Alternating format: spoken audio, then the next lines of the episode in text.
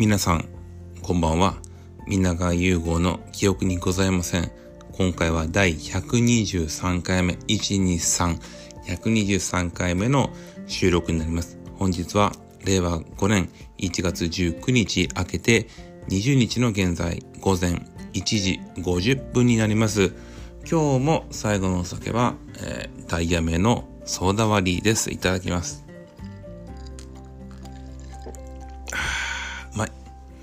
本当はね、なんか、新作の、あの、なんか缶のチューハイみたいなの買ってたんですけど、今日がね、思いのほか夜中がちょっと冷えて、で、いつも通りハイボール作っちゃったら、これ一杯飲むのは、アルコール的にはいいんだけど、ちょっと寒くて、ちびちび飲んじゃった方がいいかなっていうことで。一応最近自分がよくお酒飲んでるグラスがワンパイントのやつなんですよね。だからまあ、えっ、ー、と、350cc のビールを1杯ちょうど入れたらいいぐらいの量なんで、まあ要はそういうチューハイとかストゼロ的な量を飲んでるというわけですね。で、今日は、えっ、ー、と、週末が息の当直だったんで、開けて今日飲んでまた明日夜勤ということで一番ちょっとあの休めない週末とその後またすぐ夜勤が始まるというちょっとね月に1回の切ない週なのでやっぱここはねちょっと少し今日は眠いけどちゃんと飲んでね幸せの元を取っとかないとなっていう日曜日でございます。まあでも、あの、もう、この前も言ったけど、お湯割りはやめまして、ちゃんと今日は冷たい氷で割ったダイヤメのね、ソーダ割りを飲みつつも、もう、灯油がね、切れたんで、ストーブをもうつけてませんので、ちょっと今日は寒々しい中での収録になります。で、えー、っと、やっぱりね、今一番の話題は WBC ですよね。え、ー、と、日本では、えー、明けて、今日が今も明けて一応月曜なんだけど、火曜日の朝8時からかな、が、えー、準決勝の日本対メキシコ戦ですね。で、もう一個の方のパートはアメリカ対キューバということで、キューバはね、デスパイネ、グラシアル、モイネロ、日本でもおなじみの選手というか、ホークスの選手がたくさんいますし、えー、楽しみですよね。今日は自分はアメリカ対、えー、ベネズエラ戦を見てましたけど、めちゃめちゃ、めちゃめちゃ面白くて、ねベネズエラ勝つかなと思ったら、8回の裏に、表にアメリカがね満塁ホームランで逆転しまして、2点差リードで勝ちましたね。まあ、ただ、アメリカは投手陣がそんなに良くなくて8回9回の抑えはまあいいんだけどそこまでどう持っていくかっていうとこなんですよね。バッターは結構賛同して WBC 出てくれたけどピッチャーがあんま集まってないっていうのがあるんで逆にアメリカがもしまあ決勝に上がってくるとなるともう早々と点数ちゃんと入れて抑えまで出てこなせないっていうのが勝ち方かなと。なといってもまあアメリカ決勝とかいう話なしにの前にやっぱりねメキシコにちゃんと勝つということで、まあ、佐々木朗希が来るんじゃないかと。で山本も控えに回ってと、まあ、その大谷君とダルビッシュがなんかそのチームの契約でアメリカラウンドで投げれるのかっていうところもあるみたいなんだけどダルビッシュは投げるつもりでいるみたいなんでね。とにかくまあまあ言うて先発もできるピッチャーがいっぱいいるんで伊藤君だったりねえー、東郷だったりねいるんで、まあ、そこら辺はまあ楽しみですね。で WBC 関連で言うとまあ最近のニュースで言うとこの実は先週の先週のっていうかこの前の昨日の土曜日から選抜が始まっておりましてその選抜の1試合目で東北高校が、えー、進塁した時に、ね、ヌートバーのあのねヌートバーのあの見るね何見る？何見るですっけ？見るのパフォーマンス。なんだよ出てこない。もう本当にダメだよね。本当にちょっと待ってね。怖いわ逆に。ねえー、っとペッパーミルね。そうだよそれは。黒胡椒だからペッパーだよ。なんか怖いのよ。その酒に酔ってるからならいいんだけどさこう思い出せないレベルがちょっとひどいのよね。今だって一番流行ってるペッパーミルが出てこないわけよ。ヌートバーは出てきていいけどミルミルでしょ？俺なんてコーヒーはやっぱミルで引いてるから。そういうミルは出てくるけどペッパーミルが出てこないのよ。ねえ。で昨日もさこの夏ちょっと話そうと思ってたけど100万回言えばよかったのにっていうね。ドラマ見てまして。で主演の女の子の名前が出てこないんですよ。佐藤健も出てくるしさ。ね。あの当然松山ケンチ君の名前も出てくるし荒川義義さんも名前も出てきますよ。でも主人公のこの女の子の名前出てこないわけだ。ね井上真央ちゃんが。でねやっぱりこれは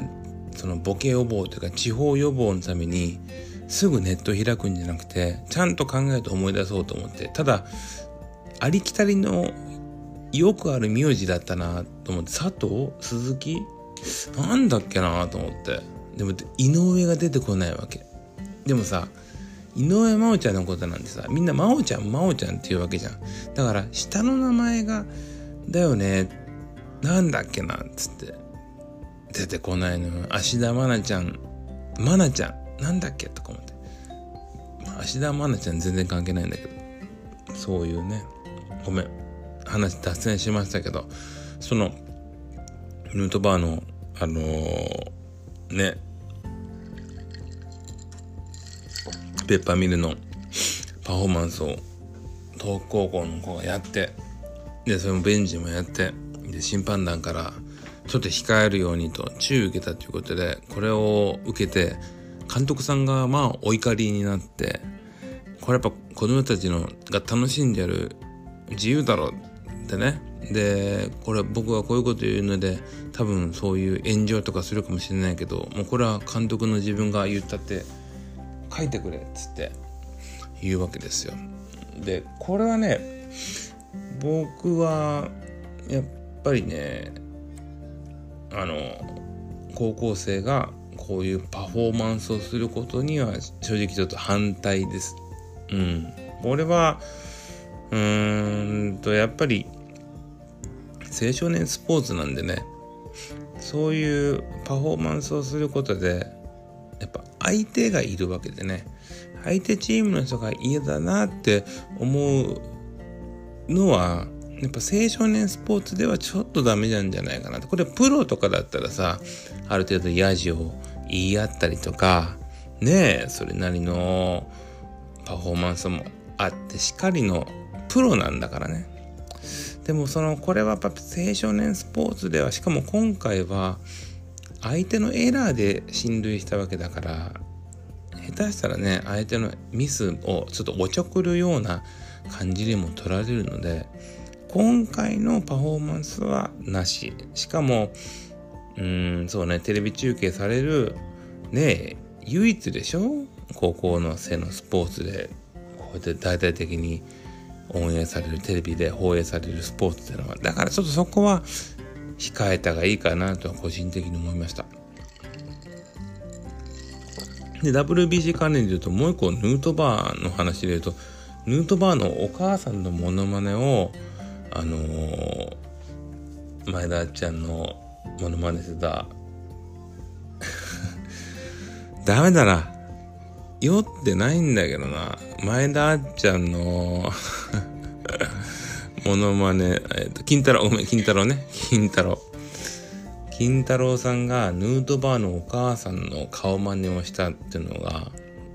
いや、ヌートバーのお母さんは一般人だから、一般人のモノマネをするのは失礼だろうって、叩いてるみたいなんだけどいやこれもねそういやだってそんなやっぱモノマネ芸人からしたらその有名人ばっかりの芸そのモノマネじゃないと思うんですよね。例えば CM で出てきたちょっと一般の子だったり何でもあり得ると思うんだけどそれはしかもその金太郎さんのモノマネ別にヌートバーのお母さんに失礼な感じでもないからね。これはそれはちょっと厳しすぎるよなと思うしまたこのさまざまな炎上っていうカテゴリーがどんどんこう狭くなってきてるというか身動きがね取りにくくなってると思うしあとその当事者じゃなさすぎる人の意見が重宝されすぎというか言ったもん勝ちというか言うてだから今回のその金太郎さんがヌートバーのお母さんのモノマネをしたって言うけどヌートバーのお母さんが別に何の気も触らないんならね誰も怒ることはないと思うしでこれ例えばヌートバーのお母さんがその金太郎さんのモノマネを楽しかった面白かったって言ったらさそれはそれでいい話になっちゃうわけでしょ？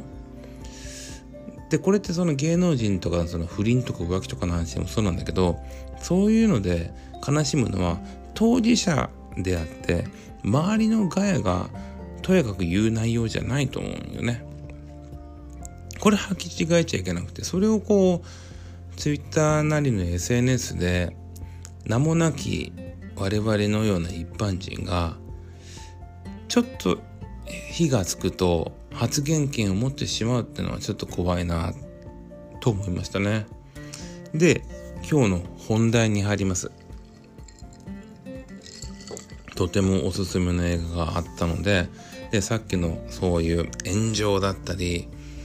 の話とちょっとつながってくるかなと思いましたけど今日お話ししたいのはウィニーっていう、えー、日本映画になります。で、えー、実はウィニー問題っていうのが、えー、2002年からもうちょっと後なのかなありまして実はねこの映画見るまで僕は全く知りませんでした当時、えー、自分が大学生の時だから2000年2001年ぐらいに WinMX っていうのが流行ったんですよね。これは要はあのー、まあ公開されてない映画とかちょっとアダルトなやつとか、えー、音楽ね。今は Spotify とかあるから好きな音楽聴けるんだけど当時はそうやって無料で音楽が聴ける。これ違法ですよ。でもその WinMX っていうのは、まあ、要は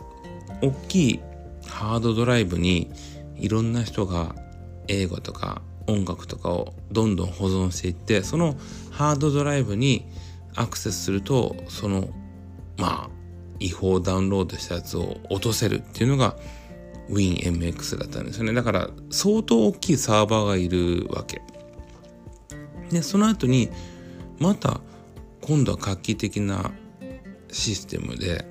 えー、ウィニーと出てこれは大きいそのサーバーにいろんな情報を落とすんじゃなくてそれぞれ例えば10人いるなら10人のパソコンをお互いにつないでデータの共有をする。それが当然100人から1000人1万人で何億人ってなるとサーバーの負荷をかけずにいろんなデータをそれぞれに共有できるっていうシステムを作ったのがウィニー。で作った人は、えー、金子勇さんという日本人の方なんですよね。当時は東大の客員、えー、講師をされてた方で。でこれがまあ本当は金子さんって方は匿名性を持って、えー、情報共有をする。どうしてもその匿名じゃないとその、まあ、告発文だったりいろんな世に出て悪い文章が誰々が出したっていうことが特定されちゃうと困るようなことがあるんですよね。それをこう匿名性を持つことで逆に、えー、世に知らしめる時にまあ誰かが傷つくわけじゃなく公平性を保つっていう意味でのまあフリーソフトということの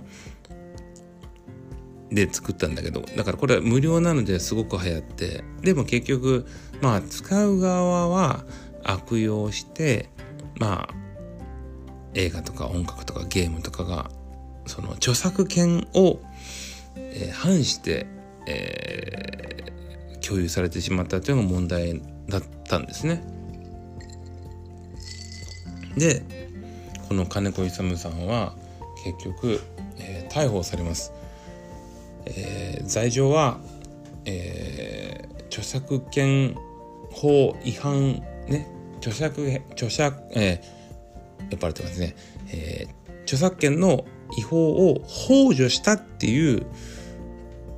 罪状なんです。それで、えー、逮捕されるんですね。でこれをですね結局、まあ、最高裁まで争って7年ちょっとかなその金子さんはまあ裁判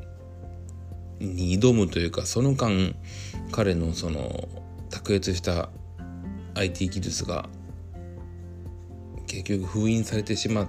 たということでね。うーん。これ何がおかしいって。だから著作権侵害を争うならその訴える側はね当然著作権を侵害された映画の作り手だったり音楽の作り手だったりするんだけど今回は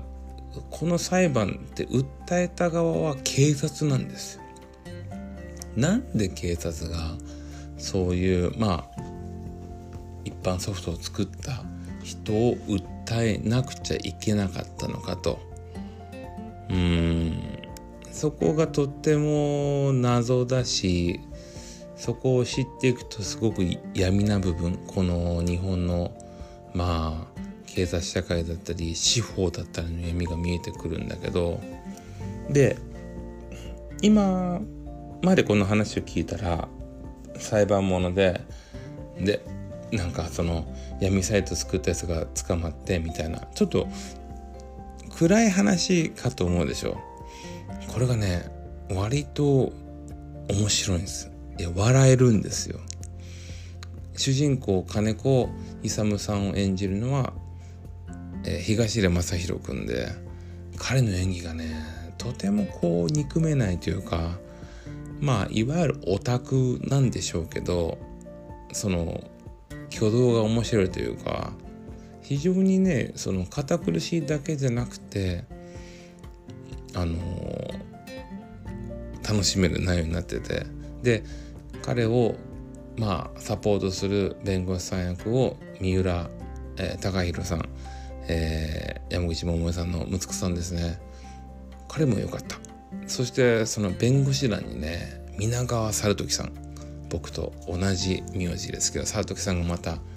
普段のねちょっとこうコメディ調だけどなんか弁護士役なんでね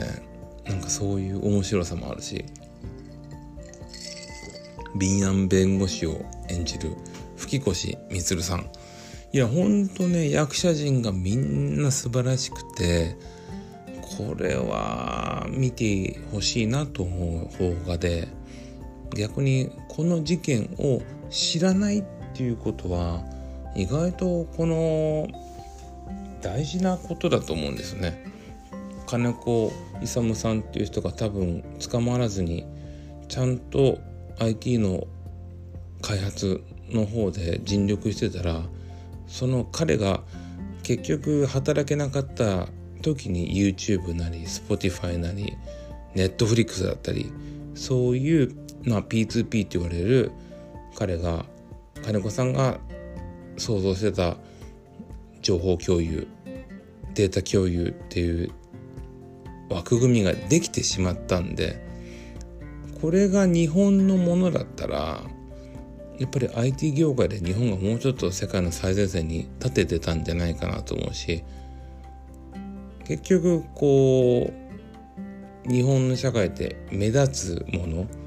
出る杭をとりあえず打つという何がいいのか悪いか分からんけど目立ってるものは潰しちゃおうっていうこの社風。会あの社会観。だからこれはその一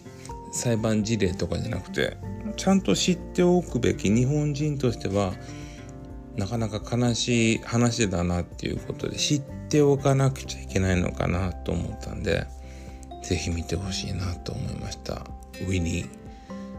えー、まだ公開中だしこれも全然 DVD とかでも構わないんでチャンスがあったら機会があったら見てほしいなと思いました。えー、あのもうね3月も末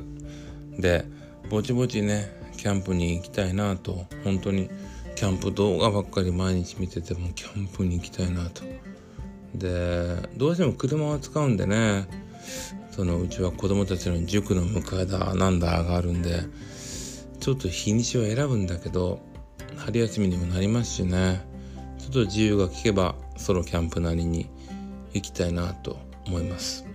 というわけで今日はこんなところでおやすみなさい。